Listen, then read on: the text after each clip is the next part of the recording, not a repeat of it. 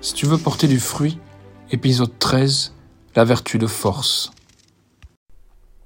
Continuons notre étude sur les vertus cardinales en rappelant que nous sommes donc dans la voie euh, illuminative, ces âmes qui cherchent à s'unir davantage à notre Seigneur Jésus tout d'abord par l'oraison, l'oraison affective dont nous avons parlé, et aussi en pratiquant euh, ces vertus euh, cardinales qui éloignent les obstacles pour davantage s'unir à notre Seigneur Jésus, notre exemple, celui que nous voulons imiter.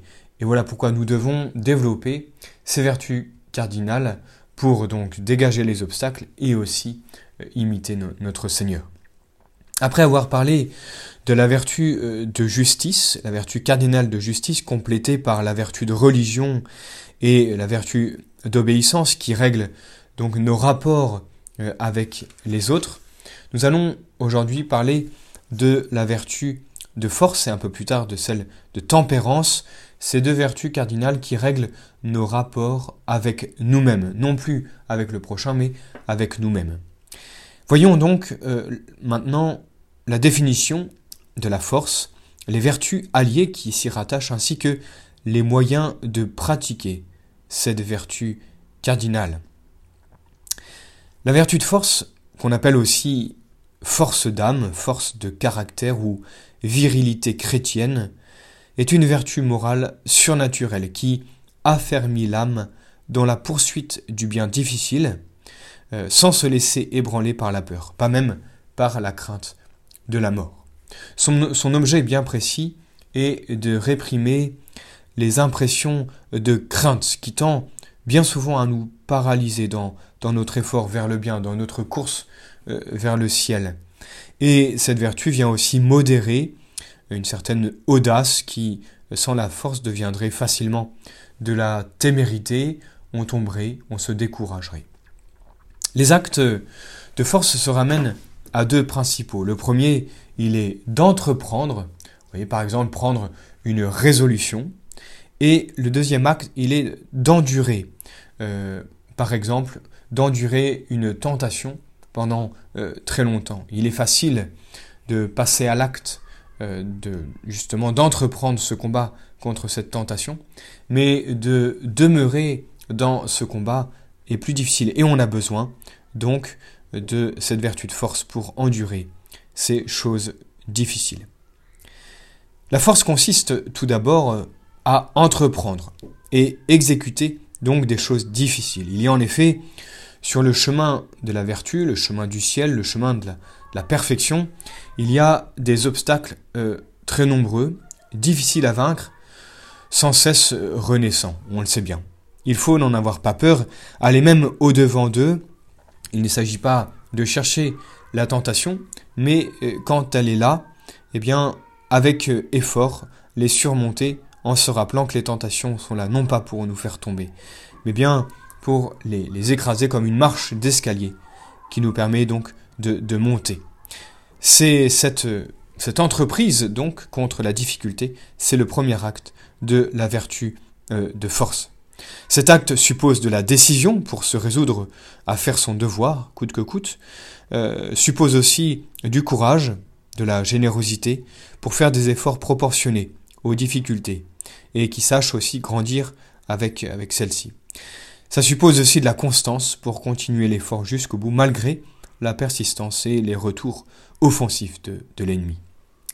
Mais il faut aussi savoir souffrir pour le bon Dieu, ces épreuves nombreuses et, difficiles, épreuves morales, spirituelles, les épreuves physiques bien sûr, euh, que le bon Dieu permet. Euh, ces souffrances, les railleries, les calomnies dont on peut être euh, victime. C'est souvent plus difficile d'endurer que d'agir. Saint Thomas donne trois raisons de cette plus grande difficulté, de justement de soutenir, d'endurer la souffrance. Tenir bon suppose qu'on est attaqué par un ennemi supérieur, tandis que celui qui attaque se sent supérieur à son adversaire. La deuxième raison, dit saint Thomas, c'est que celui qui soutient le choc est déjà aux prises avec les difficultés et en souffre, alors que celui qui attaque ne fait que les prévoir.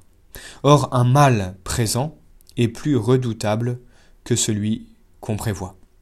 Et puis enfin, la troisième raison du fait qu'il est plus difficile de soutenir euh, que d'entreprendre, c'est que l'endurance suppose qu'on demeure euh, immobile et inflexible sous le choc pendant un temps notable. Par exemple, quand on est cloué au lit par euh, une longue maladie ou qu'on éprouve de la violence face à telle ou telle tentation. Celui qui entreprend une chose difficile donne un effort momentané qui, généralement, ne dure pas aussi longtemps. Voyons maintenant les différents degrés de la vertu de force. Les commençants, eux, luttent courageusement contre les diverses craintes qui s'opposent à l'accomplissement euh, du devoir. La crainte des fatigues et des dangers, il se rappelle que l'homme a des biens plus précieux que la fortune, que la santé, que la réputation et même que la vie. Les biens de la grâce, qui ne sont eux-mêmes que le début du bonheur éternel, il sait que c'est nettement supérieur à tout cela. Et il en conclut qu'il faut sacrifier généreusement tous ces premiers biens dont on vient de parler pour conquérir les biens qui ne périssent pas, la grâce. Il se persuade que le seul véritable mal, c'est le péché et que par conséquent ce mal doit être évité à tout prix, même au risque d'endurer tous les maux temporels qui peuvent fondre sur nous. C'est la vertu de force qui permet donc d'endurer ces difficultés pour garder euh, l'état de grâce. La crainte des critiques ou railleries ou, ou en d'autres termes le respect humain qui nous porte à négliger notre devoir par peur des, des jugements défavorables qu'on portera sur nous la crainte des railleries qu'on aura à subir, des menaces prononcées contre nous, des injures, des injustices dont on sera la victime, eh bien, la vertu de force, une fois de plus, nous permet de passer outre. Que d'hommes intrépides sur le champ de bataille reculent devant ces critiques ou ces menaces, devant le, le respect humain. Et combien il importe de former les jeunes gens au mépris, euh, justement, de ce regard des autres, euh, qui sait braver l'opinion euh, public et suivre ses convictions sans peur, comme euh, sans reproche. La crainte de déplaire à ses amis, c'est aussi une difficulté. Elle est parfois plus redoutable que celle d'encourir la vengeance de ses ennemis. Et cependant, il faut se souvenir qu'il vaut mieux plaire à Dieu qu'aux hommes, que ceux qui nous empêchent de faire intégralement notre devoir ne sont que de faux amis, et qu'à vouloir leur plaire, on perdrait l'estime et l'amitié euh, de, notre Seigneur Jésus. À plus forte raison, donc, ne faut-il pas sacrifier son devoir au désir d'une vaine popularité? Les applaudissements des hommes passent. Il n'y a de durable, il n'y a de vraiment digne de nous que l'approbation de Dieu, le juge euh, infaillible. Concluons avec Saint Paul que la gloire à rechercher, c'est uniquement celle qui vient de la fidélité à Dieu et à notre devoir. Les âmes avancées, quant à elles, pratiquent plutôt le côté positif de la vertu de force, en s'efforçant d'imiter la force d'âme dont Jésus nous a donné l'exemple pendant toute sa vie. Par exemple, durant sa vie cachée, dès les premiers instants, dès les premiers instants, notre Seigneur s'offre à son Père euh, en sacrifice. Il sait que par là sa vie sera un martyr, mais il le veut euh, librement. Et c'est pour cela que dès sa naissance, il embrasse avec ardeur la pauvreté, la mortification et l'obéissance.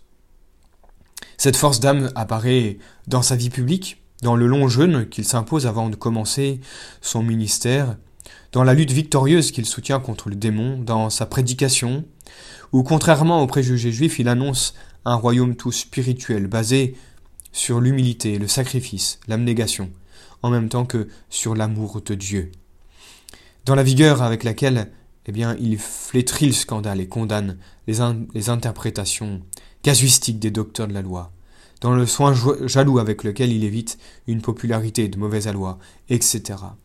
Cette force, elle apparaît bien sûr dans sa vie souffrante lors de sa passion, pour atteindre le sommet qu'est sa mort euh, sur la croix. Comme on le voit, il y a plein de matières, beaucoup de choses à imiter euh, pour y mieux réussir, nous devons supplier notre Seigneur de venir vivre en nous avec la plénitude euh, de sa force, en priant souvent l'Esprit Saint.